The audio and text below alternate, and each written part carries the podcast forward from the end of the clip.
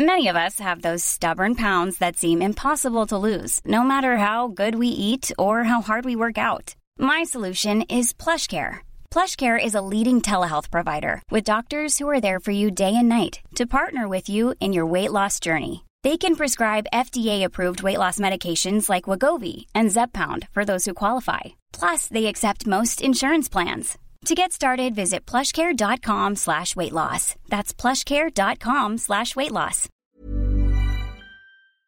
On va vous parler de Twitter qui se limite lui-même, d'acteurs qui se concurrencent eux-mêmes et de TikTok qui fait des challenges de pub.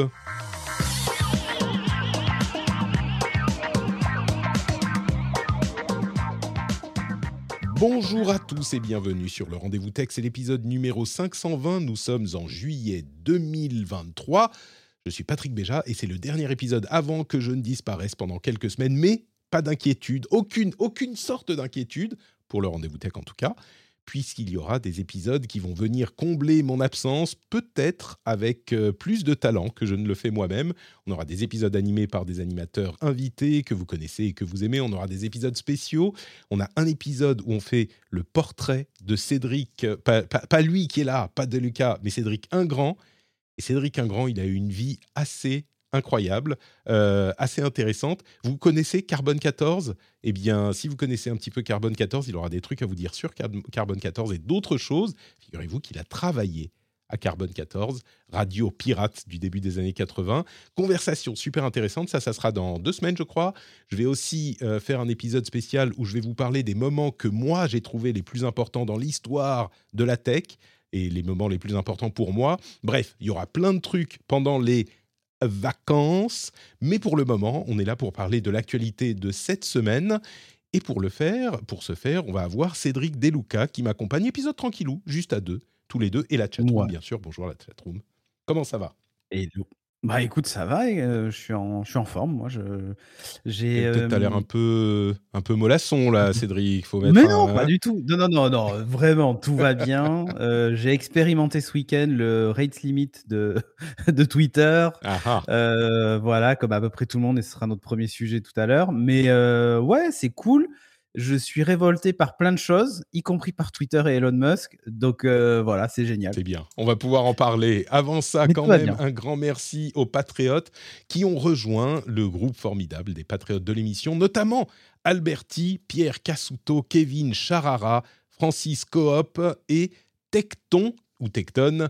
Merci à vous tous d'être, euh, d'avoir été sur patreon.com slash rdvtech pour soutenir l'émission.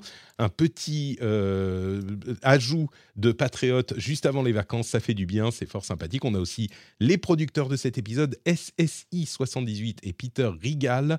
Merci à vous tous, c'est grâce à vous que cette émission existe. Et du coup, eh ben écoutez, maintenant que les bonjours sont dits, on peut faire ceci.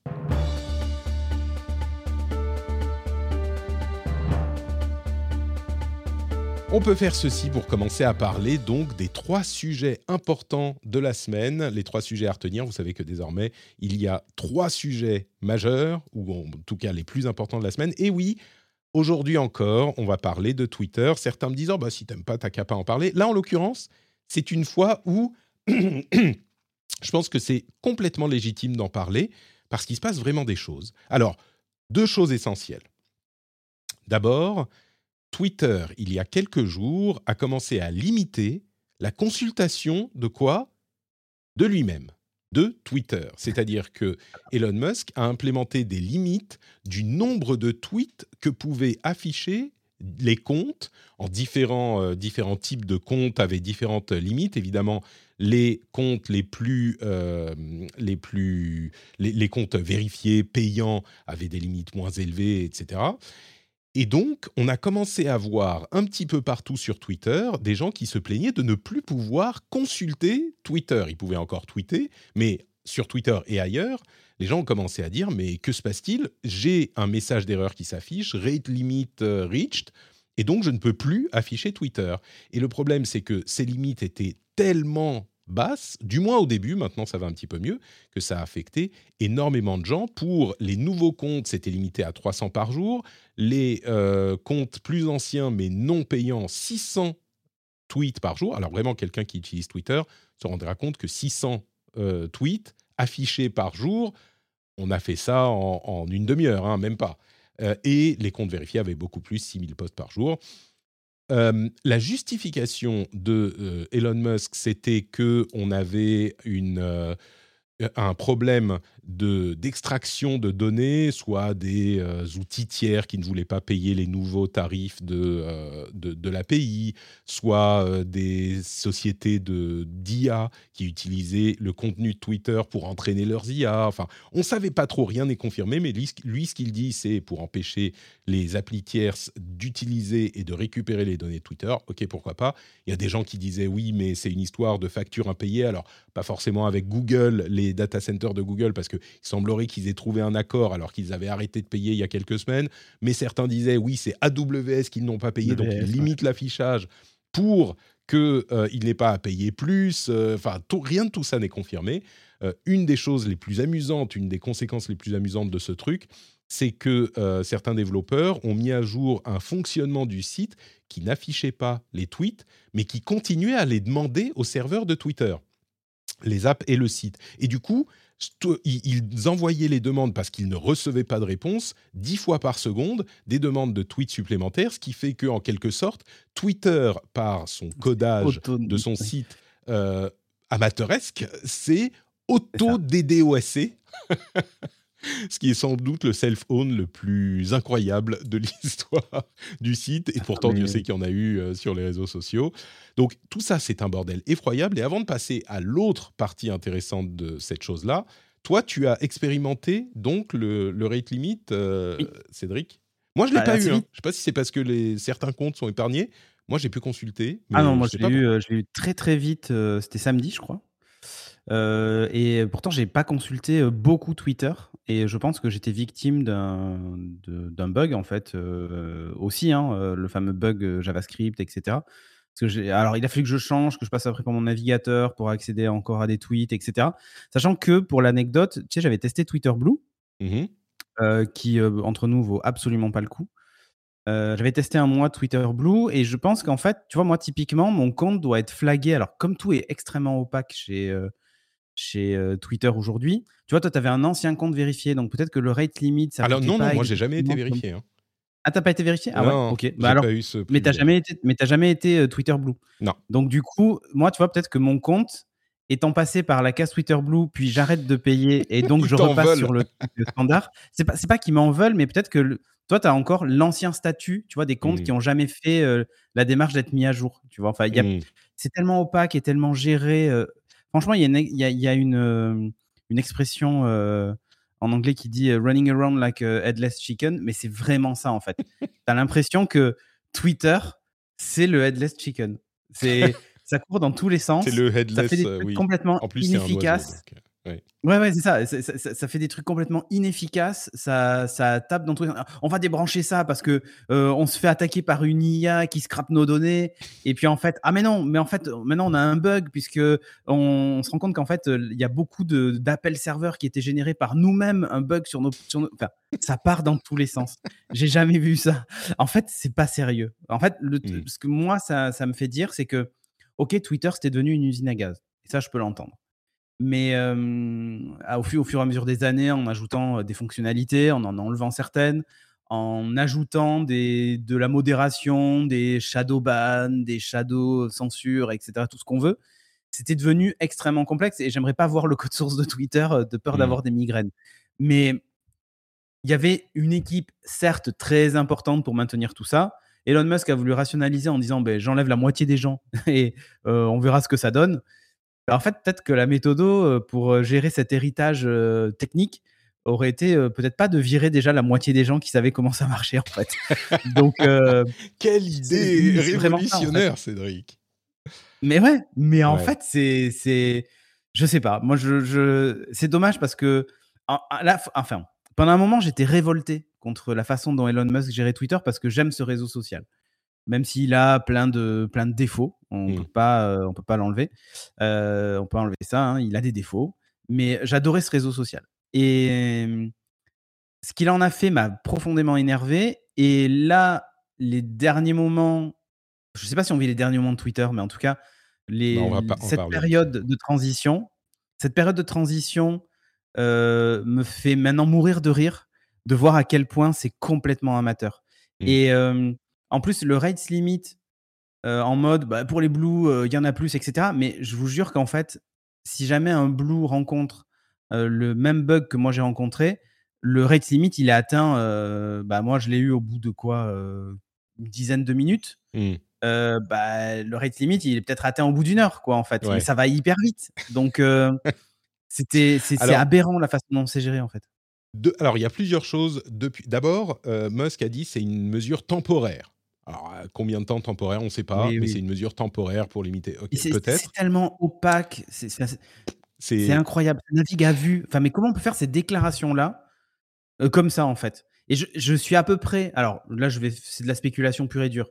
Mais la façon dont c'est fait, T'as l'impression qu'en fait, il concerte personne. C'est genre, je vais balancer un tweet en disant, bah, ça va être comme ça. J'ai décidé ça, je l'envoie à l'équipe technique, ils le mettent en place et machin. Mais c'est même pas moi, parfois. Je me pose, est-ce qu'il demande à l'équipe technique, est-ce que vous pensez que mettre en place ça, c'est une bonne idée? Mais non, mais tu comprends pas, c'est un maverick. Il n'a pas besoin de demander eh les règles aux gens qui font les règles, tu vois. Lui, il décide et après. Et dans l'ensemble, souvent, c'est comme ça que ça se passe. Et bon, euh, peut-être que c'est le. Je, vais faire, je me fais, tu vois, un tout petit peu, une seconde, on va avoir euh, quelqu'un qui arrive et qui, sait, euh. et qui sait. C'est l'avocat du diable.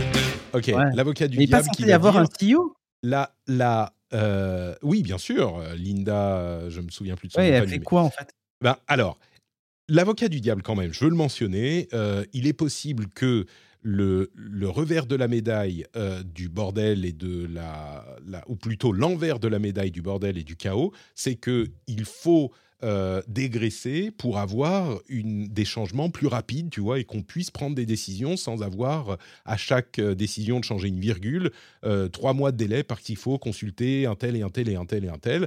Oui, là, les décisions de Musk, elles sont arbitraires et chaotiques, mais au moins les choses évoluent. Quand il veut quelque chose, et eh ben ça se fait en quelques jours, quelques semaines, et ça, et ça, et ça avance.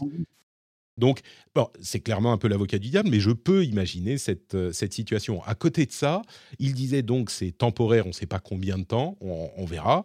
Euh, il y a un changement sur TweetDeck, changement très important avec une nouvelle version et TweetDeck devient payant. Euh, on va de plus en plus vers un produit Twitter qui est freemium, quoi, euh, disponible gratuitement, mais également et surtout euh, intéressant pour les gens qui, payent. Moi, j'ai toujours pas vraiment envie d'utiliser en payant, et pourtant, Dieu sait que je suis un gros utilisateur. Euh, donc, TweetDeck a beaucoup évolué. D'ailleurs, la fonction Teams de, de TweetDeck n'est plus activée depuis l'arrivée de la nouvelle version. Bon, dans tous les cas, on est, il y a d'autres choses aussi. On n'a plus le, par exemple, le droit de naviguer, de, regarder les profils d'utilisateurs, les tweets, les threads, sans être logué dans Twitter. Donc tout ça encore, ça contribue à limiter, à réduire la quantité de, euh, de, consultations en fait de Twitter, donc peut-être pour réduire les tarifs euh, qu'ils doivent payer aux serveurs. Si c'est pour ça vraiment, enfin c'est une, c'est une, une mécanique étrange parce que tu, cherches à limiter. le d'utilisateurs aussi, tu vois. Enfin, il y a aussi bah, ça. Non, mais c'est ça le truc, c'est que tu cherches à limiter la portée de ton réseau. Et ça, c'est vraiment étrange. en fait, la stratégie, tu peux l'avoir de l'autre côté. L'objectif, c'est peut-être pas de limiter la portée de ton réseau, mais de te dire si les tweets ont une valeur, les gens sont prêts à s'inscrire pour ça. Et il augmente sa base de données et donc la valeur de la publicité sur sa plateforme, en fait. Alors, la valeur de la publicité, je suis pas d'accord. La publicité, elle a de la valeur vraiment. plus d'inscrits, oui, bien sûr. Mais si tu as plus d'inscrits, potentiellement, tu as plus de chances de vendre de la publicité, tu vois. Un réseau social qui revendique 300 000 utilisateurs ou un qui en revendique un million, il n'a pas le même poids dans les négociations sur la pub. Évidemment, mais les utilisateurs non logués, donc euh, qui n'avaient pas de compte Twitter, étaient comptés comme des utilisateurs quand même, qui voyaient de la pub quand même. Et ça, mmh c'est un changement qui est, qui est très important. S'ils commencent à dire, bah non, plus personne euh, ne voit de pub, à moins d'être logué, ça limite beaucoup le nombre de, de, dieux qui vont voir les pubs. Euh, oui, mais à côté de ça. En fait, l'idée, c'est de dire, lui, en gros, je ne fais pas fuir les gens. Le fait que j'ai racheté Twitter, ma base de, de, personnes inscrites a augmenté. Donc les gens qui disent que Twitter est mort avec euh, l'arrivée d'Elon Musk, voyez, vous vous trompez. en fait, je pense que basiquement, on ne sait pas si, si, le nombre de personnes inscrites ont augmenté, et d'autre part, euh, le fait de définir le nombre, est-ce qu'il vaut mieux avoir 300 millions d'inscrits à Twitter ou 500 millions de euh, personnes qui regardent Twitter. Tu vois, inscrit ou non. Ah, mais bien sûr. bien sûr. À ce, genre d'échelle, le, truc qui fait tourner le truc, c'est mais tu peux avoir la pub. tu, tu, peux peut-être faire en sorte que tout à coup les gens, tout, enfin, et une grande partie des gens qui euh, sont inscrits vont payer pour ton service. Et peut-être que c'est possible, mais ça a vraiment pas l'air d'être la direction que prend Twitter là. Tu vois, c'est pas qu'il a créé un service payant tellement attrayant que tout le monde se met à payer. Moi, j'ai pas cette impression. Peut-être que je me trompe, mais euh, on parlait de Linda Yacarino. Euh, il semblerait qu'elle fasse du travail au niveau justement des annonceurs pour les faire revenir. Je pense que son travail été compliqué ce week-end. et également qu'elle essaye de mettre en place un service de vidéos courtes et elle est en train d'aller euh, essayer de, convaincre des, célébrités de venir euh, utiliser ce service. Donc, est-ce que ça serait une forme de TikTok ou un truc comme ça sur Twitter? Peut-être, on verra. Twitter, euh, qui couvre des sujets très sérieux, qui utilise ce genre de format, c'est un peu casse-gueule, mais on verra ce que ça donne. Le plus important, la deuxième partie de cette discussion, et c'est pour ça qu'il était important de passer un petit peu de temps sur les conséquences pour le service Twitter de ce qui se passe vraiment depuis des mois, mais encore plus ce dernier week-end, c'est que eh ben, ça peut ouvrir la porte à des concurrents. Et évidemment, tout le monde a commencé à penser à Mastodon, qui euh, a également revendiqué un ajout d'utilisateurs ce week-end. Alors, ils ont moins d'utilisateurs mensuels qu'il euh, y a à, la grande époque de la migration. Ils étaient à 2,5 millions. Aujourd'hui, ils sont à 1,4 millions. C'est pas rien. Mais enfin, c'est quand même un, un de mouche par rapport aux euh, centaines de millions d'utilisateurs de Twitter encore. Blue Sky a continué à essayer de croître, mais ils sont encore tout petits et franchement assez vides. J'aimerais bien une invitation.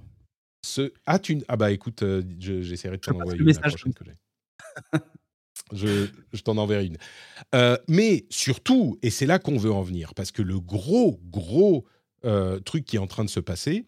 On sait que euh, Instagram est en train de développer une alternative à Twitter depuis des mois et ils étaient censés la lancer à la fin du mois de juillet. Eh bien, il semblerait que ça a été branle-bas de combat au moment où ce dernier euh, faux pas d'Elon Musk a provoqué le mécontentement des utilisateurs de Twitter, puisque l'application devrait être lancée dans deux jours, le 6 juillet, au moment où on enregistre. Et c'est du coup euh, l'arrivée peut-être du concurrent le plus sérieux, potentiel, hein, on verra ce que, ça donne, mais le concurrent le plus sérieux à Twitter, qui devrait arriver quelques jours après une énième débâcle, ou en tout cas un énième mécontentement de, des utilisateurs de Twitter. Euh, il y a une, euh, comment dire, une mise en place ultra simplifiée pour les nouveaux utilisateurs, puisque vous utilisez votre compte. C'est une app complètement séparée, qui ressemble beaucoup à Twitter, qui utilise, semble-t-il, l'infrastructure Mastodon, mais qui est déjà pré-peuplée avec votre compte, donc votre compte euh, Instagram. Si vous le souhaitez, les gens que vous suivez et qui vous suivent sur Instagram vont venir avec le, euh, le compte.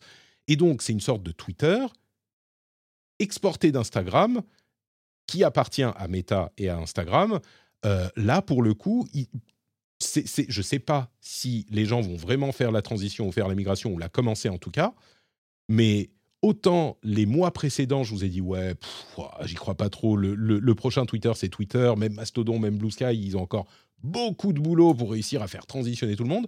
Là, je ne sais pas si ça va se produire, mais en tout cas, c'est la meilleure chance pour un concurrent qu'on ait eu depuis le début, surtout que Musk n'arrête pas de mécontenter ses utilisateurs. Donc Threads, est-ce que qu'est-ce que tu penses de Threads, toi? Là, ça y est, hein, on est à deux jours du lancement. Bah écoute, euh, je, l'attends avec impatience. Euh, autant que le combat Musk-Zuck euh, en MMA. Parce qu'en fait, là, en fait, c'est, je pense que si, S'il y en a un effectivement qui peut réussir là où tous les autres ont échoué, c'est Meta. on le voit, même si Facebook est devenu l'ombre de ce qu'il était, et encore, il y a beaucoup d'utilisateurs. Hein, quand je dis l'ombre de ce qu'il était, c'est en termes de contenu. je pense que là, cette espèce de pivot. Parce qu'en fait, Instagram a face à TikTok sur le, partage de, vidéos, de stories, de shorts, de reels, de tout ce qu'on veut, a malheureusement euh, bah, perdu. Enfin, perdu, oui, a perdu. Hein. Mmh. Euh, rappelle-toi bah, quand, euh, Instagram disait dans l'algo. Alors, mais tu sais, rappelle-toi quand il disait dans l'algo, toutes les vidéos qui ont le watermark TikTok, on les, on les met. Mais oui, mais ça, ça, te montre à quel point, en fait, Instagram était devenu le replay de TikTok, en fait. Tu vois Un peu, oui. Je crois que, dans je crois que ça évolue quand même, mais. Oui, mais c'est dans ce sens que, mmh. pour moi, en fait, ils ont, ils ont perdu en fait une partie de leur, du public. les plus jeunes en particulier, ils les ont complètement perdus, Insta. En fait, les, ils sont sur TikTok. Et le fait de que Insta, que en gros Meta fasse un espèce de mini pivot qui est sans être un pivot, puisqu'en fait, on garde quand même Insta. Hein, oui, c'est une lance branche séparée, quoi, parallèle. Enfin, voilà, mais en fait, c'est une façon même de présenter Instagram de façon différente. Mmh. En gros, on va passer du réseau social cher à Jérôme Kainborg qui disait c'est le, le, Twitter de l'image. Rappelle-toi, au tout début, on mmh. postait que des images avant de mettre des commentaires, puis du texte, puis des machins, etc. en fait, c'est mmh, c'est une façon de consommer Instagram et des contenus qui va se rapprocher effectivement de ce que fait Twitter. Moi, le seul truc c'est complètement séparé d'Instagram. Hein. Ils utilisent l'infrastructure derrière, mais ouais. Mais bien sûr, oui, mais ce que je veux dire, c'est que tu regardes le fait que tu aies déjà des gens que tu suis sur Insta, qui vont s'importer automatiquement, etc. Mmh. Tu as la sensation qu'au début, en tout cas, ça va ressembler beaucoup à un clone d'Insta avec juste le texte mis en avant par rapport aux photos. Tu vois, en gros, les commentaires sur les photos vont être mis en avant avant la photo, mais on, on, inverse un peu le truc, tu vois. mais, mais, pour moi, les deux réseaux seront séparés en ce sens que si tu postes une photo, pour que ça soit clair pour les gens qui nous écoutent, de, si j'ai bien compris, hein, quand tu postes une photo sur Instagram, ça n'a aucun impact, aucun impact sur ce qui se passe sur ton compte, sur Threads. Ça utilise le même compte, euh, mais ça n'est pas le même contenu du tout. Les réseaux sont entièrement oui, mais séparés. Tu vois arriver le partager en même temps sur. Comme oui, ils font avec Facebook. Quand tu postes une photo, ils vont juste rajouter Thread. Et mm. autant te dire qu'en fait, en gros, Meta est en train de dupliquer. Peut-être, je ne sais pas s'ils vont faire ça. plateforme. Bah, moi, franchement, mm. je suis à peu près à parier là que ça va être ça va être comme ça et peut-être même dans l'autre sens aussi. C'est-à-dire que tu postes sur Thread s'il y a une photo ils te proposent de la mettre dans Insta aussi tu vois. C'est possible mais mais le problème c'est que pour le coup ça tuerait l'utilité parce que ça serait juste une duplication d'Instagram c'est là c'est là où ils peuvent échouer. Mmh. ce que je veux dire? c'est là où ils peuvent échouer c'est-à-dire que si c'est juste une duplication pour moi c'est pas la solution. Si par contre on est sur euh, sur vraiment quelque chose qui se rapproche bah, de ce que fait Twitter en fait là, on a peut-être effectivement un sérieux concurrent. Moi, j'y croyais pas trop en me disant c'est méta. On a déjà craché suffisamment sur Facebook avec toutes les, conneries qu'ils ont faites par le passé, les Cambridge Analytica et j'en passe et j'en passe, pour retomber dans le piège une nouvelle fois parce que en fait, on se dit c'est pire chez Twitter.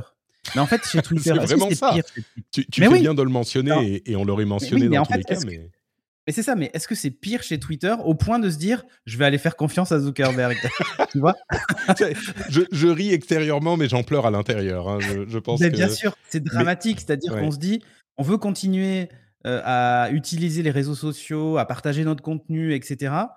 Et en même temps, on se dit on est en train de faire le jeu de gens qu'on n'arrête pas de critiquer parce qu'ils font des choses qui sont parfois pas éthiques en fait, ou, mmh. Du coup, c'est le, le, vrai problème. On est face à un vrai cas de conscience. On doit choisir entre euh, la peste et le choléra, quoi. Tu vois, c'est vraiment je dirais Que, et, en plus, euh, Facebook, qui, enfin Facebook Meta, euh, s'ils réussissent ce hold-up sur Twitter, et, et j'utilise Twitter presque comme nom générique sur un Twitter, s'ils réussissent ce hold-up sur Twitter, profitant des erreurs d'Elon Musk pour se, se, glisser dans le truc juste au bon moment, ça veut dire que, et s'ils réussissent ce coup-là, ne serait-ce que en capturant 50% euh, de la part de marché du, marché Twitter, entre guillemets, ils auront Facebook, Instagram, WhatsApp, n'oublions pas WhatsApp, hein, qui est hyper important mmh. aussi, et Twitter. Et le, leur Twitter, ça serait une quantité de pouvoir sur le, la communication dans les réseaux sociaux qui serait monumentale. Euh, mmh. Pour faire un tout petit peu, pour ramener euh, le gentil, pour le ramener un tout petit peu, euh, entre Twitter et Facebook, alors même si après avoir fait le fier par rapport aux, régulations et aux lois, Elon Musk semble derrière les rideaux dire si si on va le faire comme il faut, on va suivre les lois, machin. bah on a quand même beaucoup plus de volonté d'essai, je pense, sincère de la part de Meta, respecter les lois, essayer de faire ce qu'il faut pour la modération. Alors, on, ils y arrivent toujours, pas toujours. Tellement fait taper dessus. Oui, bien sûr, mais je veux dire, au moins, ils essaient. Ils ont des équipes qui modèrent, ils ont des, règles d'utilisation cohérentes, et la manière dont ils vendent, entre guillemets, Threads ce qui est d'ailleurs threads.net si vous voulez avoir les détails, eh ben, c'est que c'est une sorte de Twitter, mais géré sainement, géré de manière cohérente. Bon, après, on a d'autres détails sur l'aspect Fediverse. Il semblerait, Fediverse, hein, le, réseau qui inclut plein de réseaux différents, dont Mastodon, PixelFed, etc. Eh bien, l'application serait une instance du Fediverse, mais pas connectée au reste du Fediverse, au moins pour le moment. Et peut-être que c'est euh, comme ils étaient censés lancer fin juillet, pour lancer trois semaines plus tôt, ils ont euh, été aussi vite que possible. Ça a été le, feu dans leur euh, bureau et ils ont limité les fonctionnalités avec certaines qu'ils implémenteront plus tard. Mais bon, moi, je me dis peut-être, enfin, en tout cas, moi, évidemment, je vais, je vais l'essayer, hein, et pas juste pour le boulot, parce que je veux un ah, mais moi, non, non, mais moi, je vais l'essayer sérieusement, par contre. Mmh. Je, ne dis pas que j'en ferai mon réseau social principal, mais, mais euh, je vais, je vais l'essayer sérieusement. Et j'ai un petit espoir là-dedans, tu vois, en me disant peut-être que ça va faire bouger les choses chez Twitter, euh, à minima. Mmh et tu vois, que ça soit un espèce d'électrochoc où ils se disent vraiment, je suis en train de faire des conneries. Mais tu vois, la sortie sur le, les 6 et 6 genres en disant maintenant c'est une insulte sur la plateforme, machin, nanana. On en parlait la semaine dernière. je vais respecter la loi. Ouais, j'ai écouté l'épisode. Et j'ai juste envie de désinstaller l'app en fait quand j'entends ce genre de truc. Mmh. Ça, me fatigue en fait. Ça me fatigue, c'est-à-dire que c'est devenu son outil politique. Tu sais, c'est les méchants dans James Bond quand ils achètent des médias. Tu sais, il y avait un méchant là dans James Bond qui avait plein de médias et qui en gros euh, influencé euh, la terre entière euh, mmh. et son pouvoir à lui de, de, nuisance en fait. Dans un, je crois, avec.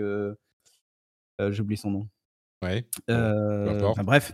et, et en fait, j'ai l'impression que c'est ça. Non, c'est pas Craig, c'était avant. Ah, Timothy Dalton. Pierce Brosnan. Euh, non, c'est non, quand même, euh, doucement, je suis vieux, mais il y a des limites. Euh, mais non, mais si tu veux, c'est un peu. Enfin, Murdoch, il a pas attendu James Bond. Hein. Il est un petit peu plus discret. il le fait un peu plus. Un peu Exactement. sauf que, sauf que là, ça se voit fort en fait. Et quand tu vois que toute l'extrême droite américaine se jette sur sur Twitter, sur les certifs Blue, sur le machin, etc. En fait, il y a des moments où je me dis, est-ce que Elon Musk n'est pas un génie du mal du génie du mal? C'est-à-dire que il fait, il sait que ces gens-là ont besoin de, s'exprimer et en gros, il, il, le fait pour eux sans vraiment le penser. Tu vois ce que je veux dire? C'est-à-dire que au fond de lui, euh, le, la alt-right américaine ils sont fous réellement. Mais il se dit il y a du pognon à se faire en tant que businessman. Je vais vraiment jouer le jeu, tu vois, jusqu'au bout. Alors, je sais pas à quel euh, point. Alors, je ne sais pas si directement avec Twitter, certainement pas, mais peut-être que en faisant, en je sais pas, je sais pas les, les, bons partis euh, dans ces autres boîtes, il aura peut-être moins de, de problèmes. Bien sûr, et en fait, je ne sais pas à quel point il est, il est, enfin, il est politisé au point de euh, de se dire je, je, pense vraiment ce que je dis, tu vois. Euh, ou est-ce que je le fais par intérêt Tu vois, bon voilà.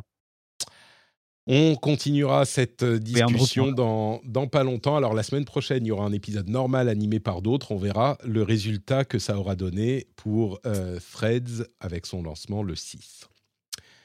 Un autre sujet que je voulais évoquer, c'est cette histoire. on a eu après les vagues de, d'IA générative, euh, de plus en plus de sujets euh, qui avaient euh, à voir avec la manière dont l'IA peut remplacer le travail de certains. Là, on a un sujet qui est quand même assez intéressant dans ce domaine.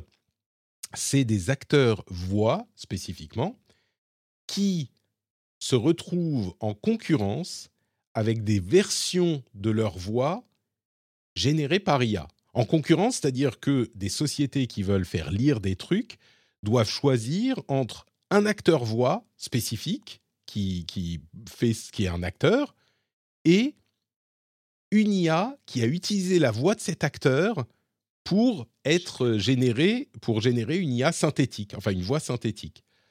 Et la raison pour laquelle ça peut arriver, et les acteurs se retrouvent à auditionné et en face dans le booth t'as euh, le, robot qui parle avec sa voix parce qu'il a ce qui s'est passé en fait c'est que il y a une vingtaine d'années euh, on a commencé à faire signer des contrats pour les acteurs voix pour utiliser leur voix et pour utiliser leur voix en perpétuité pour toutes les utilisations possibles notamment avec un service de IBM c'est l'exemple que donne euh, l'article en 2005. Donc, c'était pour un système de navigation par satellite. Donc, on a enregistré la voix et on a dit, OK, vous donnez les droits à votre voix pour tout, pour toute la vie, pour jusqu'à la fin des temps. OK, c'est pour utiliser pour un système de satellite. On ne pouvait pas imaginer que ça allait être utilisé pour recréer des voix synthétiques. Eh bien, en l'occurrence, oui. Et euh, aujourd'hui, elles, ont elles ont été utilisées, ces voix, pour bah, créer des clones IA qui, comme on en parlait, bah, rien que la semaine dernière, on avait donné un exemple de ce que ça pouvait, ce que ça pouvait donner quand c'était bien travaillé. Euh, et ben ça, ça a donné euh, un résultat qui est tellement convaincant que ça peut être choisi plutôt que l'acteur original. C'est une euh, nouvelle euh, implémentation de euh, tous ces problèmes que pose l'IA dont on parle, enfin que pourront poser l'IA dont on parle depuis des mois. Ben là, on le constate encore une fois. C'est pas dans un an, c'est pas dans dix ans, c'est pas dans cinq ans, c'est maintenant et ça se, ça se produit déjà quoi. Imagine, es acteur de voix et tu dis je fais un essai pour tel, tel rôle ou tel lire tel livre ou faire telle voix. On dit oh non en fait on va choisir plutôt la voix synthétique là. Et mais mais c'est moi! C'est moi eh justement il y a un épisode de Black Mirror de la dernière saison. Je crois que c'est le premier. Mmh en fait toute, les, toute la saison est basée un peu sur un service de streaming type Netflix. Et ils produisent une série dont la protagoniste, en fait, euh, sans tout spoiler, mais en gros, euh, elle passe une journée, euh, une journée normale et le soir, il lance une série qui, en fait, est une série basée sur sa vie. Elle revoit sa propre journée, en fait. Mmh. Tu vois? Et, sauf qu'en fait, ils ont un peu réécrit le truc. Du coup, elle passe vraiment pour une méchante, etc. Enfin, voilà. Avec Salma Hayek, d'ailleurs, l'épisode. Et en fait, c'est pas Salma Hayek qui joue. C'est une IA et des images générées de Salma Hayek avec mmh. sa voix, son style de jeu, etc. Et à un moment, la, la, fille, l'actrice, pour, euh, pour comment s'appelle, pour euh, euh, essayer de casser le contrat, parce qu'en fait, elle sait qu'il y a, elle, elle, devine qu'il y a un contrat avec Salma Hayek qui joue son propre rôle, etc. Et elle décide de faire un truc que Salma Hayek n'aurait jamais accepté de faire. Mmh. Je veux dire, comme en fait, il rejoue au fur et à mesure sa journée, etc. donc, elle fait un truc horrible que je. en plus, vu l'heure de manger, je pense qu'il vaut mieux pas en parler. Et ça serait un spoil en plus. Donc elle fait ce truc-là. Et Salma Hayek, du coup, la vraie Salma Hayek, mmh. va dans le cabinet d'avocat et dit Mais attendez, euh, j'ai jamais j'ai vendu mon image, mais pas pour que euh, il se passe ça, machin, etc. Quoi.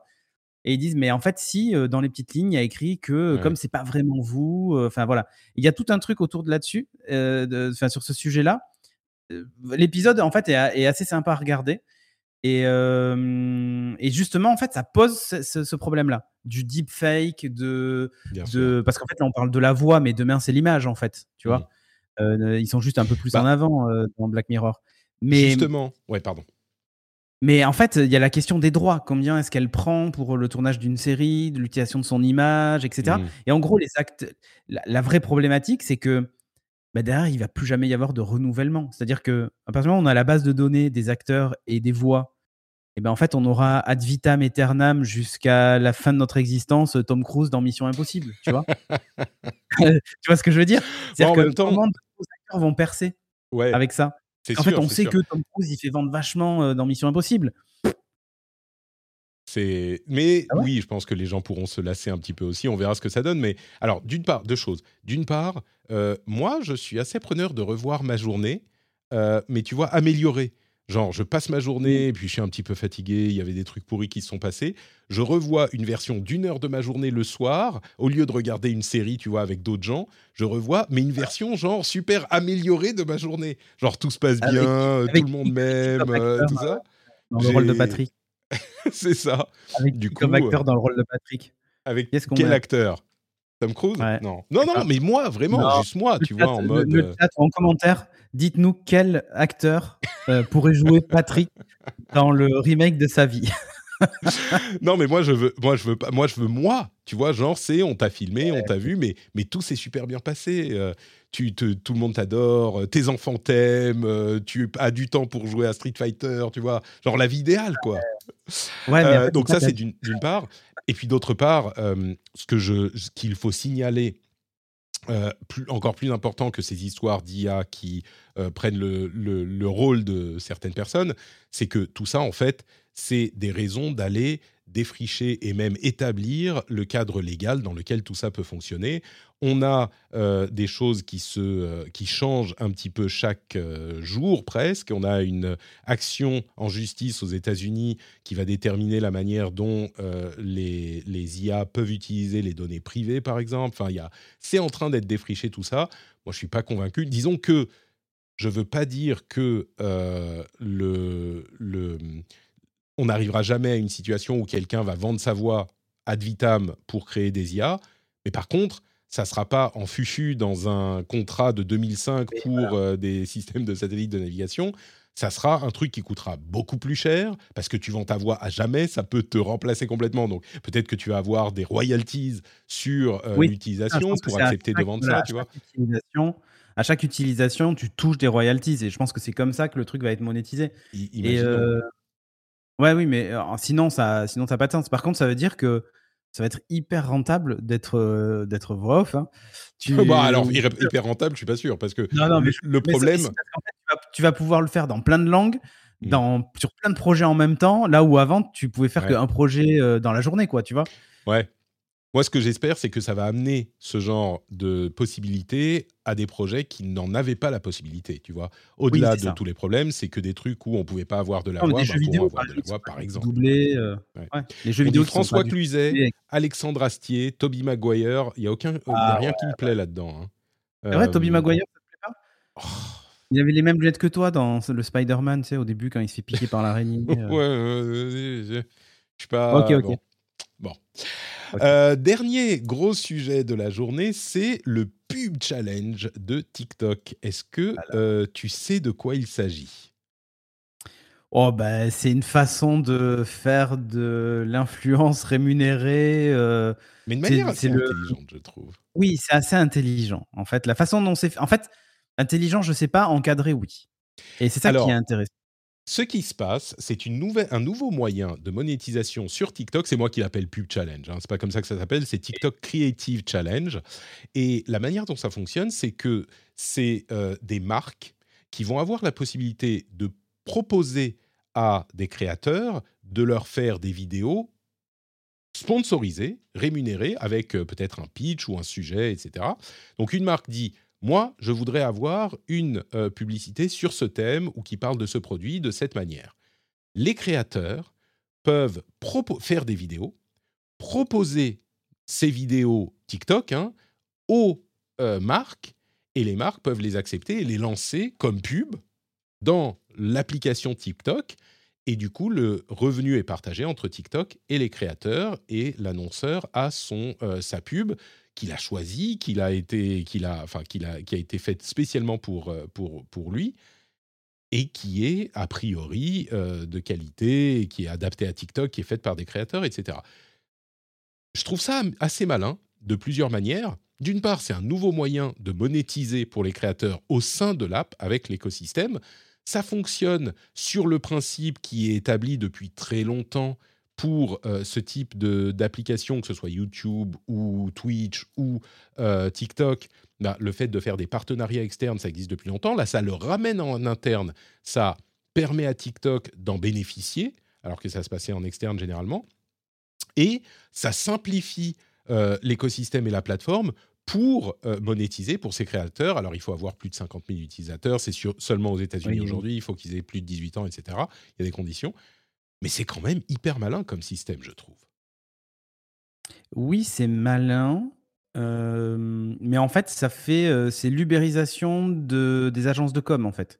C'est-à-dire mmh. que plutôt que de passer par une agence de com qui ferait ta, campagne publicitaire, etc., avec des équipes de tournage et compagnie, bah, en gros, tu dis aux gens, bah, vous êtes sur la plateforme, vous connaissez les codes aussi bien que les agences finalement, puisque bah, vous avez une grosse communauté, parce que c'est comme tu dis, c'est pas ouvert à tout le monde bah, du coup, produisez du contenu publicitaire et vous serez rémunéré pour.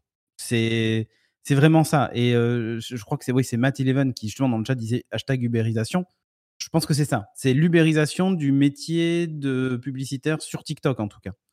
Et est-ce que c'est bien, est-ce que c'est pas bien? Je sais pas. En tout cas, pour les créateurs, c'est une autre façon de gagner de l'argent. je t'avoue que moi, je, mais après, je suis un vieux de, je suis un vieux, moi, tu sais. le principe de l'éthique me fait dire que quand tu fais. Alors, tu vois, je suis pas dans le même domaine, mais, mais je t'avoue que moi, à chaque fois que j'étais invité à des. C'est pour ça que je t'ai invité plus nulle part, en fait. Parce que je jouais pas le jeu de, de la promotion pour rester le plus neutre possible. Et quand j'avais envie de dire qu'un truc était pas bien, je le disais. Mais là, me dire, je vais carrément participer au challenge, enfin au challenge. Bah, t'es pas obligé, hein. De création. Non, non, non, mais tu peux dire, si un influenceur beauté, tu peux faire un, tu peux faire une pub pour Samsung, c'est pas challengeant pour ton éthique. Non, non, non. Voilà, mais oui, mais là, l'exemple que tu donnes est ok. Mais je pense qu'il y aura d'autres exemples, et on en connaît, euh, de gens qui vont être, par exemple, dans la tech et euh, qui vont euh, faire de la publicité pour de la tech, en fait. Alors, et c'est là que, du coup, après, je me dis à quel moment, quand ensuite ça sera plus de la publicité, la vie sera neutre, étant donné qu'ils auront été choisis comme publicité officielle, je sais pas moi, pour Bouygues Télécom ou Samsung. Ouais, mais ça, ils n'ont pas attendu, ils ont pas attendu ce système. ils n'ont pas attendu ça, mais ce, que mais ce que je veux dire, c'est que ça rajoute, je trouve, encore plus de problématiques autour de justement de la gestion de l'influence, etc. on l'a mmh. vu, tous les scandales qu'il y a eu ces derniers temps. on va pas revenir sur l'affaire de Booba et compagnie, mais.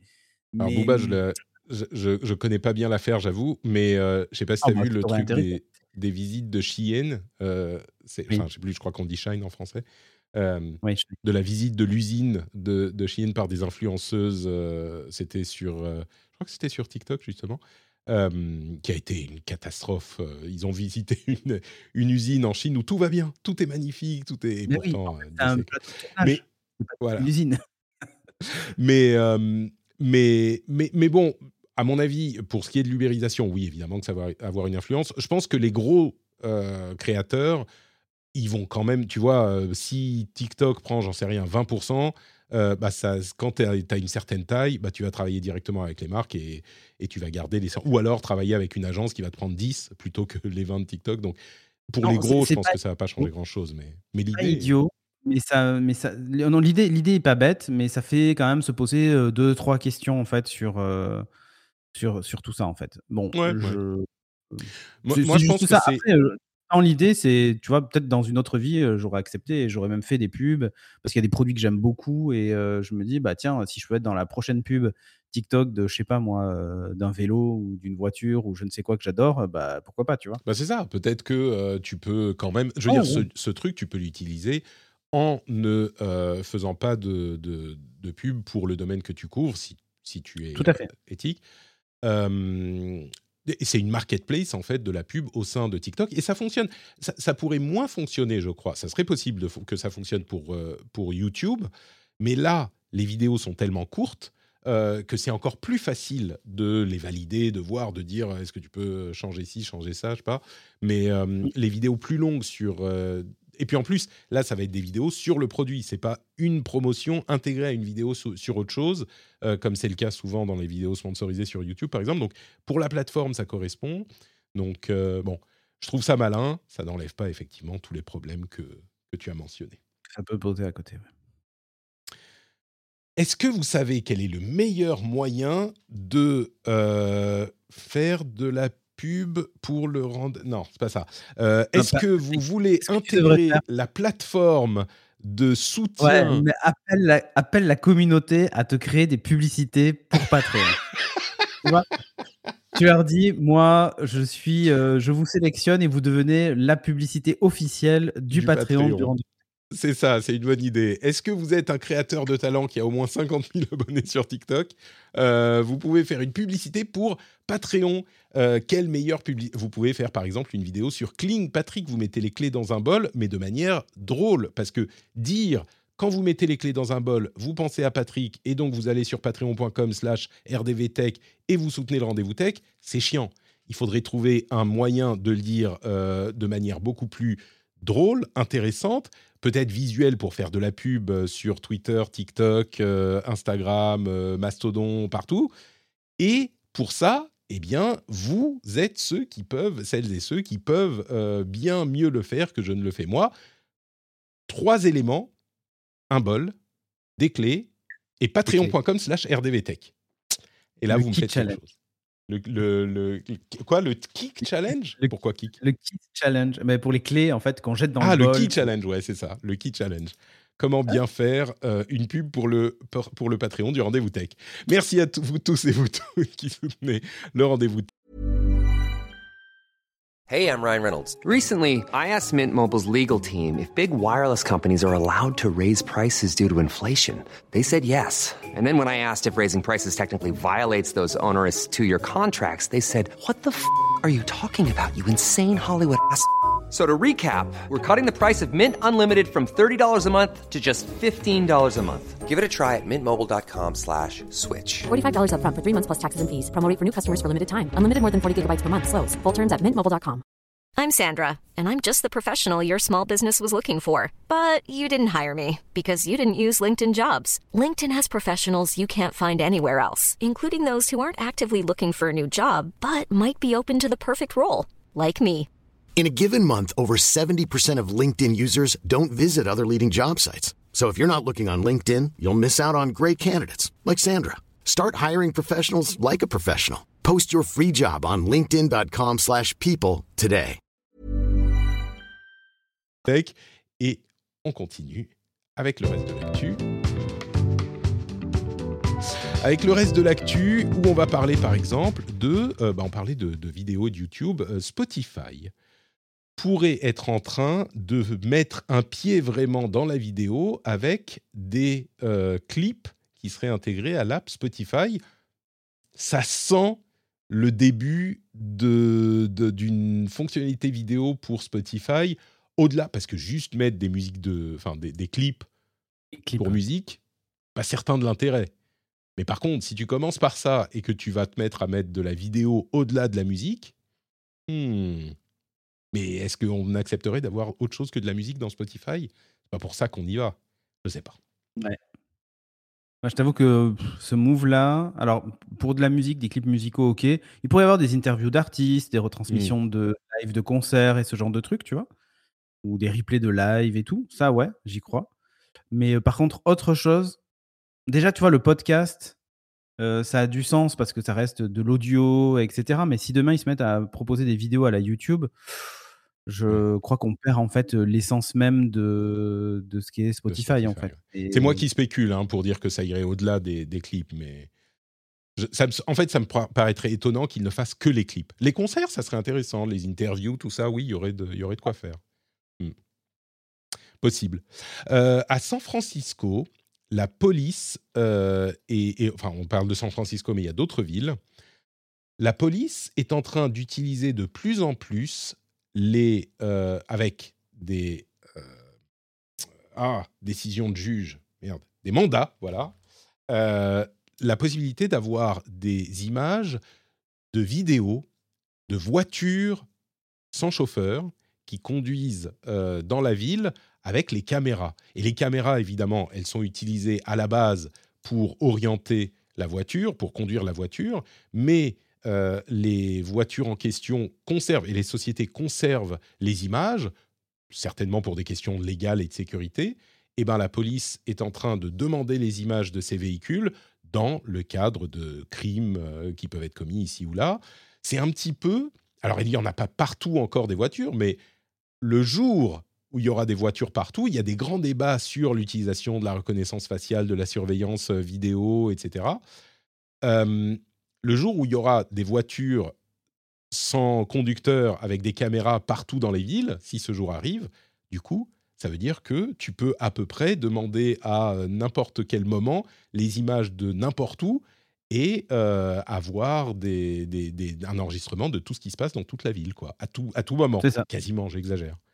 C'est des, des, drones, mais en fait, il y a déjà des caméras qui roulent, hein, ça s'appelle des Tesla. Euh, et d'ailleurs, le mode sentinelle, quand tu es garé, euh, quand tu t'approches d'une Tesla qui a activé le mode sentinelle, en fait, tu sais, as un œil qui apparaît, tout ça. Et en fait, ça active les caméras et en fait, tu es filmé. D'ailleurs, je mmh. me demande à quel point c'est légal de filmer la voie publique. Mais, euh, mais bon, ça, c'est notre histoire. Et je sais pas. En tout cas, pendant un temps, ça l'était. Tu pouvais pas installer une caméra devant chez toi qui filme la rue. Mmh, Donc après, peut-être que filmer 360 autour de la, de la Tesla, ça l'est en France, mais je Bref. Mais j'ai un ami à moi, quand il passe à côté d'une Tesla et, enfin une connaissance plus qu'un ami, il passe à côté d'une Tesla et que le Sentry Mode s'active, il montre ses fesses aux caméras en fait. il se dit, bah, le propriétaire du coup aura au moins verra au moins mes fesses, voilà. c'est une façon comme une autre de s'amuser mmh. du, fait que ça filme en permanence. Mais tu vois, demain typiquement, Tesla pourrait proposer un peu comme ce que fait Ring d'Amazon aux États-Unis. Hein, tu sais, la police peut avoir accès aux images des sonnettes connectées Ring ou des caméras qui filment la rue. Qui filment la rue, oui, qui filment pas juste, juste devant ta porte, mais. Tout à fait. Mais imagine, oui, parce qu'en fait, la caméra est orientée, elle filme la rue, quoi. Mmh. Mais imagine demain si ils ont accès aux caméras des Tesla qui circulent, sachant qu'il y en a un paquet ah bah, maintenant de Tesla. Non, mais des Tesla, je suis sûr qu'ils peuvent demander aussi à Tesla. Enfin, s'ils demandent à Waymo et à Cruise et à toutes ces sociétés. Et, et surtout que l'accès est à distance. Voilà, l'accès est à distance. sur, les, propriétaires, les, propriétaires Tesla peuvent afficher les caméras en temps réel sur leur smartphone. Donc imagine la police pourrait faire ça quoi. Genre il y a un crime signalé dans un endroit, on regarde ah il y a une Tesla, hop on a accès à la mmh. caméra, on voit. Tant qu'il y a, c'est encadré par les juges, ça me dérange moins, même si l'omniprésence, mmh. forcément, ça peut mener à des, excès et des dérives. mais tu vois, là, c'est pour des crimes qui ont été avérés dans des régions spécifiques et euh, avec, comment on dit, pas assorti, qui, qui nécessite euh, la, le regard d'un juge qui va délivrer le mandat. Ça, du coup, ça me, ça me rassure parce que bon, bah, les pouvoirs sont respectés, il y en a un qui check l'autre, et voilà. ça m'inquiéterait beaucoup plus si c'était juste, comme on a pu le voir euh, parfois sur, euh, chez Ring notamment, euh, bah, les, mmh. les, les, services de police qui ont un site sur lequel ils cliquent et disent alors je voudrais l'image d'ici et de là sans aucun contrôle, sans rien. Donc bon, on continue. Et tu vois, regarde, je viens de poster un article juste pour l'anecdote. Donc, qui date du 7 avril, hein, où en gros, des employés de chez Tesla partageaient secrètement des vidéos filmées à l'insu des constructeurs. Des conducteurs. des conducteurs, pardon. et il y a vraiment en fait ce truc de. Moi, ça, moi, ça me dérange un peu en ah fait bah d'avoir ces caméras qui, Tu vois, en fait, quand c'est ta propre voiture en plus et que tu es filmé, enfin bon. Je... Et c'est pour ça que je, moi, je me pose vraiment des questions sur la légalité mmh. de ce, système-là de, de caméras sur les Tesla, en fait, voilà, mmh. qui filment la rue. bon, voilà. Euh, l'euro numérique, tiens, il y avait un article intéressant dans, dans Numérama euh, qui posait des questions sur l'euro numérique. Je vais vous le faire euh, en version courte. L'euro numérique, c'est pas une crypto-monnaie comme les bitcoins, etc. C'est une sorte, bon, ça utilise les technologies de, la blockchain et des crypto-monnaies, mais pour dupliquer le fonctionnement du cash avec des outils numériques. C'est-à-dire que vous auriez un portefeuille virtuel dans votre application, euh, dans votre téléphone, une application de portefeuille virtuel, et vous avez 100 euros numériques dans cette application, et eh ben quand vous transférez les 100 euros vers euh, un, une autre, un autre portefeuille, il quitte virtuellement vraiment votre portefeuille pour aller dans le portefeuille d'une autre personne. C'est pas comme le jeu d'écriture dans les comptes en banque où quand on retire de l'argent, bah ça, ça, connecte au compte, de la compte du compte en banque et ça dit alors maintenant retirez de ce compte telle somme et donc on va vous donner des sous, on fait l'échange comme ça. C'est pas le même fonctionnement, c'est vraiment une version numérique d'un vrai, de vraies pièces ou de vrais billets qu'on peut s'échanger. Il y a beaucoup de questions qui se posent là-dessus comme euh, je le disais, je vais, je vais, la faire courte, en fait, la raison pour laquelle l'Europe euh, travaillent vraiment sur ce projet, c'est pas tellement qu'ils sont sûrs de vouloir l'utiliser, c'est que euh, à terme, il sera peut-être nécessaire de l'utiliser et il vaut mieux être prêt. Pourquoi est-ce que ça pourrait être nécessaire? Imaginons par exemple que bah, la Chine qui travaille sur un yuan numérique, ou je ne me souviens plus du nom, mais d'autres pays qui travaillent sur ces, ces projets-là, bah, si l'utilisation de ces monnaies-là se répandent et peut-être se répandent dans le monde et peut-être même, en Europe, pourquoi pas? Parce que c'est plus pratique, parce que ça fonctionne bien, parce que ça permet de faire des choses qu'on ne peut pas faire avec le cash ou avec les écritures bancaires. Et eh ben, il faut que l'Europe ait une solution, pas de repli, mais une solution alternative pour ne pas perdre la souveraineté sur la monnaie qui est évidemment euh, hyper importante. Donc l'article est intéressant, je le mettrai dans la newsletter, mais voilà la raison pour laquelle il faut travailler là-dessus. La CMA en Angleterre, l'autorité de régulation des marchés et de la concurrence, serait en train de réfléchir à euh, proposer de bloquer l'acquisition de Figma par Adobe. On en avait parlé au moment où ça avait été annoncé, j'avais déjà fait la remarque à l'époque. Autant je ne suis pas convaincu par les arguments euh, qui concernent l'acquisition d'Activision Blizzard par euh, Microsoft, parce que pour moi, l'idée de monopole n'est pas aussi euh, importante, enfin n'est pas aussi justifiée.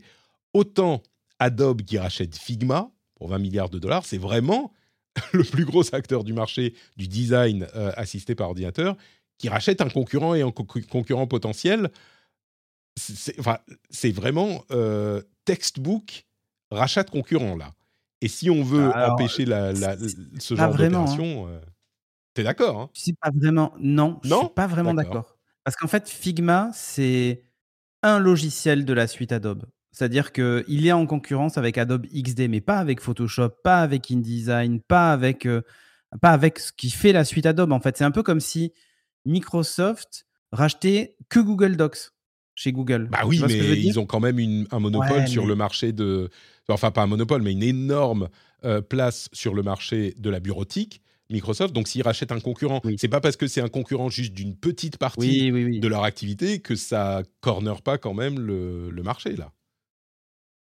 Je sais pas. Je tu vois, sur, sur, bon, j'utilise Figma moi au quotidien euh, mmh et j'utilise aussi la suite Adobe et sauf XD justement parce que c'est nul et du coup je préfère utiliser Figma. Ah bah voilà. mais tu euh, vois, mais c'est une porte de sortie de l'écosystème Adobe qui sont en train de te fermer. Oui, quoi. Oui. oui, oui, mais en fait, c'est et puis, pardon, juste pour finir sur Figma. Figma aujourd'hui, c'est peut-être que la concurrence d'une petite partie de la suite Adobe, mais justement, il pourrait être grossir, devenir un vrai concurrent en sortant d'autres produits euh, qui viendraient concurrencer des Photoshop et des InDesign et des machins. Et, là, du coup, euh, c'est terminé. Quoi. Après, il reste Canva et un ou deux autres, mais ils sont minuscules à côté. Oui. Mmh. Oui, il y a, Canva, il y a Sketch, il y, y, en a d'autres en fait. Mais Canva, même pas, c'est même pas un concurrent de Figma. C'est tout petit. Euh, on, est vraiment, oui, mais même pas, ça fait pas la même chose. C'est-à-dire que mmh. Figma, on est vraiment sur du design d'interface. On n'est pas sur. Euh, tu vas pas faire du montage photo en fait avec euh, Figma, tu vois ce que je veux dire? Mmh. Tu vas pas créer une affiche avec Figma. Enfin, tu peux, mais c'est même pas l'objet premier de l'outil. Tu vois ce que je veux dire? Non, mais je dis pas que c'est un concurrent de Photoshop. Je dis que c'est un concurrent d'une partie de l'activité d'Adobe et que du coup, il ferme cette porte. Minime, hein, mais ouais. Mmh. Bon. Oui, oui, oui, bien sûr. Mais je te dis, moi, il y a, des concurrents à Figma. Hein, donc, euh, je... évidemment, ils n'ont pas pris le poids qu'a pris Figma en, deux ans. Euh, deux ans ou trois ans. On va dire que Figma a vraiment explosé en, allez, en mmh. trois ans. Euh, parce qu'au début, on était sur XD, sur Sketch, etc. Figma est sorti, Figma a été plus vite que les autres, Figma a réussi là où les autres ont, ont échoué, et effectivement, Amazon se dit, bah ouais, je, je suis pour je suis pour euh, racheter ceux qui ont réussi là où nous on s'est planté, tu vois? Exactement, exactement. oui, non, mais je suis d'accord. C'est la définition de la. Ouais. ouais, ouais, ouais, Tu vois, quand tu dis ah bah merde, euh, on, a laissé passer le rachat de Instagram par euh, Meta et on s'en mord les doigts. Là, on est beaucoup plus dans une configuration comparable que avec Activision et, et, Microsoft. Ah oui, non, mais bien sûr, bien sûr, mais. Mais bon. Voilà, je, tu, mets un petit, un petit Mais un petit bémol parce que tu vois, c'est vraiment pas comme s'ils rachetaient un, concurrent direct de leur suite. Et il y en a, hein. Non. Euh, chez Affinity, tu vois, s'ils rachetaient tout Affinity Design, Affinity Design, etc. Toute la suite là te dit, ok, là il y a un problème. Là, mm. on parle d'un logiciel qui est entre nous utilisé par une niche d'utilisateurs. C'est même pas, euh, mm. alors qui représente un marché, hein. mais c'est 20 milliards quand même, tu vois, c'est pas. Euh, oui, bien sûr, mais parce qu'en fait, parce que c'est pas donné, mais en fait, on parle d'un marché de professionnels qui réalisent des interfaces pour euh, des apps, des sites web, etc. C'est mmh. pas euh, Madame Michu, Monsieur Tout le Monde comme la Xbox qui est dans tous les foyers ou presque. Enfin, j'exagère, mais mais tu vois ce que je veux dire? C'est c'est pour ça qu'en fait, pour moi, cette dimension. Euh, je suis sûr que la plupart des gens même qui vont légiférer savent même pas ce que c'est Figma en fait, parce qu'ils l'ont jamais bah, ça, utilisé. On pourrait dire pour tous les. Non, mais bien sûr. Dire pour ce que je veux dire, c'est que non, mais je suis d'accord, mais c'est un outil vraiment professionnel. C'est-à-dire que si, tu pas, si, si tu travailles pas dans ce domaine, tu as, vraiment zéro intérêt à ça. Et, je te dis, ça, pour moi, en fait, c'est vraiment une niche par rapport à, ce que pourrait représenter mmh. l'acquisition d'Activision Blizzard, tu vois, qui touche bah, beaucoup plus de monde. Et sur le principe. Donc, bon, je sais pas. Moi, je trouve que c'est quand même encore brasser un peu de. Enfin, je sais pas. Je, je... sais pas quel va être l'impact derrière ça, mais. La Chine est en train d'imposer des restrictions sur l'extraction, l'export plutôt, euh, de métal utilisé dans la conception de puces et d'autres euh, objets électroniques, ce qui va faire monter les prix. Donc on est toujours dans cet aller-retour entre les États-Unis et la Chine pour les relations commerciales. D'ailleurs, le Apple Vision Pro, le Apple Vision Pro, du coup, euh, bah, il sera à 6000 dollars. Hein. non, par contre. Tant qu'il arrive, tu sais, voilà. Par contre, il semblerait qu'Apple ait des difficultés de, fabrication, donc euh, il semblerait qu'il ne puisse pas en, produire un million, mais beaucoup moins. Donc, euh, bon, bah, il y Oh là là, c'est dommage pour l'expérience, euh, j'aurais bien testé, tu vois. Snapchat a réussi à attirer 4 millions d'abonnés payants à Snapchat Plus ce qui est quand même assez incroyable. Euh, Snapchat qu'on donnait pour mort, je, vais arrêter de le dire parce que tous les deux mois, je dis ah bah Snapchat, euh, on pensait qu'ils étaient morts il y a deux ans et en fait ils se portent assez bien et maintenant regardez, ils ont ça, ils ont ça, ils ont ça. Et là, ils ont 4 millions. On parlait de services payants euh, et que la transformation de Twitter en service payant, à mon avis, ils n'ont pas 4 millions d'abonnés Blue chez, chez, Twitter, tu vois. Alors que Snapchat, ils y arrivent, donc bravo Snapchat. Je, est-ce qu'on est mentionne les questions liées euh, là là, tu vas aller sur un terrain glissant, Patrick. Non, oh, enfin non, c'est juste qu'il y a des, des affaires euh, liées à la tech euh, qui se posent euh, suite à, à l'affaire la, Naël qui occupe notre pays depuis quelques jours. il y a la question de la cagnotte, par exemple, qui a été établie pour venir en aide à la famille du policier. Euh, qui, rapporte, qui a été établi par un membre de l'extrême droite. Donc ça a forcément des connotations euh, politiques, et je pense que tout le monde en a entendu parler, hein, mais elle rapporte beaucoup plus qu'une cagnotte qui a été établie pour venir en aide à la famille de Naël. Ce qui est... Enfin bon, bref. L'aspect tech là-dedans, c'est que la question se pose de savoir si euh, la cagnotte peut être annulée GoFundMe dit bah non, désolé, euh, ça concerne pas le policier lui-même, ça concerne la famille, il n'y a pas de, de, problème euh, par rapport à nos règles d'utilisation. Euh, donc, donc là, la question de est-ce que, c'est-à-dire que moralement, on se dit non, là, ça va pas trop, mais, mais légalement, c'est difficile de trouver. Il semblerait que ça soit difficile de trouver une raison de, de, de, de, faire annuler cette cagnotte. On verra comment ça, se goupille. L'autre gros sujet tech lié à cette affaire, c'est la question euh, des réseaux sociaux. D'une part, de la diffusion de messages, euh, de, messages incitant à la violence, qui, j'imagine, seront suivis et condamnés euh, par le processus légal qu'on a déjà. Il y a, et, et c'est ce que dit, semble être en train de dire le gouvernement. Il y, a un autre sujet qui a été évoqué, c'est euh, l'idée d'arrêter les réseaux sociaux, parce que beaucoup de gens disent que c'est par les réseaux sociaux que s'organisent les émeutes, etc. Euh, etc. Euh, évidemment, quand on dit faire bloquer les réseaux sociaux, la chose à laquelle on pense, c'est immédiatement les pays dans lesquels on fait bloquer les réseaux sociaux euh. quand euh, il y a des problèmes dans le pays. La géométrie variable. Ouais. Laissez-moi vous dire que c'est pas exactement les pays auxquels on aimerait se comparer, quoi, dans, dans lesquels euh, ce genre de choses se produit. Il semblerait que dans, enfin, personne dans les, au niveau sérieux de l'État n'a même évoqué l'idée. Ils ont été assez clairs pour dire non, mais enfin, c'est pas ça. Non, mais ce qu'ils, par contre, euh, ce sur quoi ils insistent, c'est que, euh, avec euh, raison, je pense, les réseaux sociaux ne sont pas anonymes. Et donc, s'il y a des gens qui se rendent coupables de crimes de diverses natures sur les réseaux sociaux, on, eh ben, on, peut les, on peut les retrouver avec les adresses IP, les données des réseaux qui sont conservés, etc. je vous préviens, si vous avez joué à GTA V, vous êtes déjà fiché. Hein. Voilà, c'est oui, la photo jeu vidéo, on le sait. La photo jeu vidéo, on l'a bien entendu. Euh, donc voilà, sur les deux sujets qui me paraissaient intéressants à, mentionner, pour pas qu'on... Je pense que tout le monde en a entendu parler, hein, mais je voulais les mentionner quand même pour le cas où. Euh, très rapidement, du côté de Reddit, eh ben, on commence à préparer, semble-t-il, l'après-controverse, avec euh, certaines apps qui vont s'adapter aux nouveaux tarifs des API, d'autres qui vont fermer boutique parce qu'ils ne peuvent pas ou ne veulent pas s'adapter aux nouveaux tarifs des API. Euh, par contre, là où euh, il y a un petit peu un tour de vis du côté de l'autorité de Reddit, c'est qu'ils essayent de remplacer les modes qui continuent leur mouvement de blocage des subreddits, ce qu'on peut comprendre, euh, moi, la chose qui m'a le plus, comment dire, qui m'a le plus parlé, c'est euh, la décision de certains modérateurs de dire, bah écoutez, si c'est comme ça, nous on va arrêter de modérer, notamment les, euh, les modérateurs du EMA.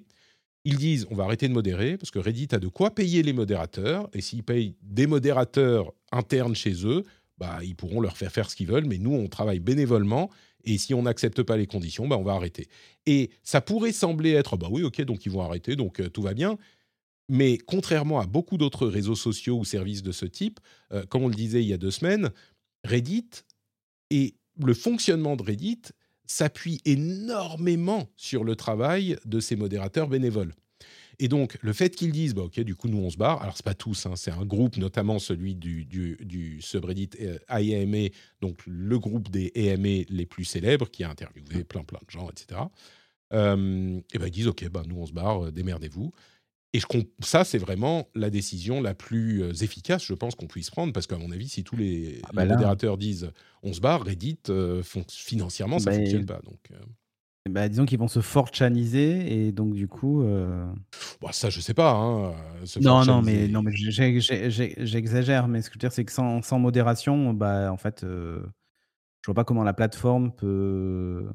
Ah bah non, bien sûr. Non, non, sans modération, c'est pas possible. Là où ça pourrait, euh, il pourrait y avoir une sorte de, de voie de sortie, c'est euh, si Reddit se met à payer des modérateurs pour qu'ils modèrent. Tu vois, c'est ça l'alternative. Sans modérateur, mm. Reddit n'existe pas. Ou alors, il faudrait qu'ils travaillent avec leur communauté pour que ça soit acceptable pour tout le monde. Mais euh, Dernière chose, j'avais un dernier, c'était une update euh, sur un truc spécifique. On parlait la semaine dernière de la loi canadienne qui euh, va obliger les services en ligne à payer pour l'utilisation de liens vers des euh, titres de presse. Meta avait déjà dit qu'il retirerait les liens euh, des sites de presse en question si la loi passait, enfin quand la loi était passée. Ben, Google, qui est l'autre cible principale de cette loi, a également dit qu'ils allaient supprimer les liens de leurs euh, produits news, search, discover, etc. Et, que donc, bah voilà, c'est la menace dont on parlait la semaine dernière qui est mise à exécution. Euh, je voilà, à quoi d'autre est-ce qu'on pouvait s'attendre On a traiter ce sujet mille fois en fait. Mais complètement, c'est ce qu'on disait la semaine dernière. C'est incroyable. Et à chaque fois, ça se passe de la même manière. Ben, euh, alors, je ne sais pas si les résultats sont toujours les mêmes. Euh, en France, on avait vu qu'il y avait eu cette, création d'un fonds de financement dans lequel Google participait et du coup, en échange, on avait droit de remettre les liens mmh. sur sur Google, bah, tu vois, en France, ça s'est passé, comme ça. En Australie, je ne sais plus comment ça s'était passé. Je crois qu'il y avait un petit peu de ça aussi, tu vois. Google avait fini par lâcher un petit peu d'argent, et c'est ce qu'on disait la semaine dernière. Euh, bah, c'est peut-être ça aussi, au fond, le vrai but de cette loi, c'est de forcer Google et, Meta à venir négocier, à dire bon, bah voilà, on vous file un petit peu, et puis tout s'arrange. Mais en Espagne, par exemple, ils avaient passé des, si je ne me trompe pas, je ne crois pas qu'ils avaient lâché des sous. Je ne me souviens plus. Mais généralement, bon, bah, c'est un moyen de Non, je crois que l'Espagne avait tenu, ouais. Mais Moriarty, il dit euh, Elon ne veut pas racheter Reddit. oh, Parle pas de ah. En plus, je, ne suis pas sûr que ça lui coûterait. Je sais pas combien vaut Reddit aujourd'hui, mais. Euh... Sans modérateur, pas grand chose. Du coup, euh, je pense Ils sont pas tous partis, hein. Ils sont pas tous partis. Il y en a quelques-uns qui ont dit.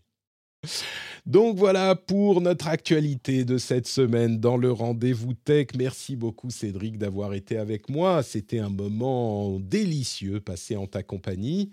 On arrive donc à la conclusion. Est-ce que tu peux nous dire où on peut te retrouver sur Internet quand tu ne commandes pas oh, Le plus simple, c'est sur le réseau d'Elon Musk. En fait, le plus simple, c'est le réseau d'Elon Musk. Hein. Euh, Cédric de Lucas avec le chiffre 2, donc euh, et Lucas, L-U-C-A. Et peut-être bientôt sur euh, Blue Sky, on ne sait jamais. Sur Blue Sky ou sur Threads. Quel est ton, le nom de ton compte Est-ce que tu as changé le nom de ton compte Instagram pour ah, je soit reporté Threads? Écoute, je vais aller regarder de spa, mais, mais sinon, non, le plus simple, c'est Cédric de Lucas sur Twitter et je partagerai un lien thread pour me faire ban de Twitter définitivement. voilà. si, c'est Ced underscore de Lucas, tu vois, voilà. Ah bah très bien. Mais je le changerai, on verra. Bon, bref. D'accord. Super. Voilà. On nous dit dans la chatroom que Reddit a été, Reddit a été réévalué la semaine dernière à moins 50% de valeur. Ok. Ah, Alors, ça bah ne dit pas la, valeur quand même, mais, euh, mais oui, j'imagine que Reddit Market Cap, si on tape ça dans. dans euh, alors, ils nous disent 118 dollars 114 euh, pour l'action, la, capitalisation boursière 11,5 millions, c'est tout? Non beaucoup plus que ça, Reddit. Bah écoute, non. Vous êtes fou 11 millions pour Reddit Mais attends, on fait, on fait un Ulule, on, le rachète. Nous, on va. Allez, let's go. On monte une cagnotte. Euh, C'est pas possible. Market cap. Red Patrick. Euh, je suis pas très fan du. Non, non, mais je plaisante. euh, tac, tac, tac. On l'appelle notre Reddit. stake in Reddit was 16 euh, millions pour leur stake. Il y a 28 millions. 28 millions pour acquérir les, les shares.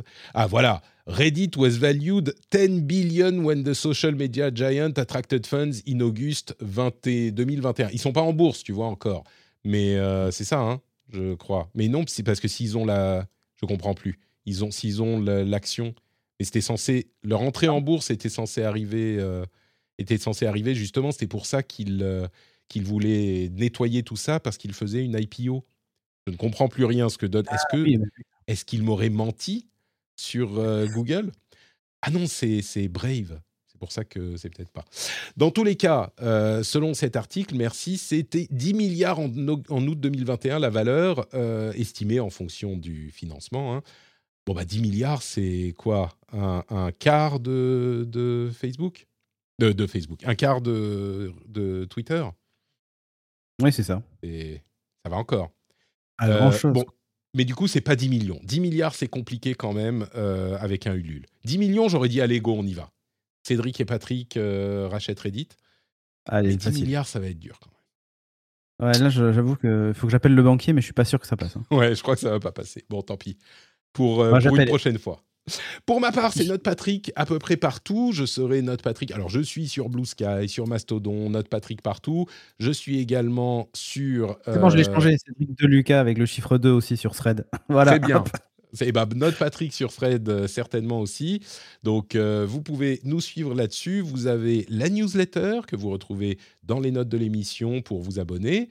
Euh, vous avez la newsletter qui sera en break pendant le pendant l'été aussi. Donc il y en a une cette semaine, mais après ça sera en break pendant quelques semaines.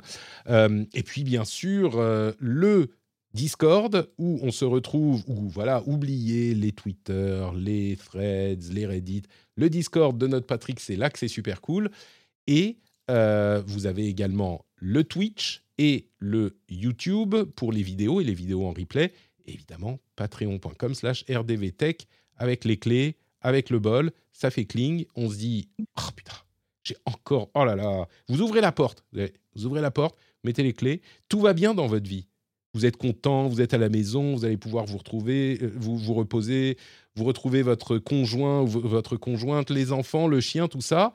Et là, le son fatidique des clés cling dans le bol. Et tout s'effondre autour de vous. Pourquoi? Parce que vous n'êtes pas patriote. C'est pour ça. Si vous étiez patriote, eh bien, le soleil éclairerait encore plus vos journées. Et surtout à ce moment, vous diriez Ce bruit me rappelle que je soutiens un créateur que j'apprécie. Mais là, non. Là, le bruit vous amène un nuage noir sur la tête. La solution est simple patreon.com slash rdvtech.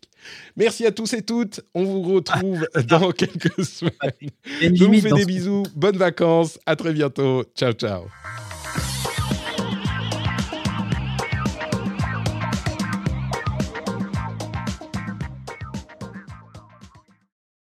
Eh, c'était un, un, bon moyen de finir l'épisode de. Ouais, mais il y a une limite à ce que tu dis, Patrick. Il y a une limite à ce que tu dis, Patrick. Je vais trop loin. Euh, Mais non, c'est pas ça. C'est quand tu as des enfants, que tu passes la porte, que tu mets les clés, t'as pas le temps de penser ensuite derrière. C'est vrai, c'est vrai, t'as raison, merde. Euh, ah c'est foutu, quoi, tu vois.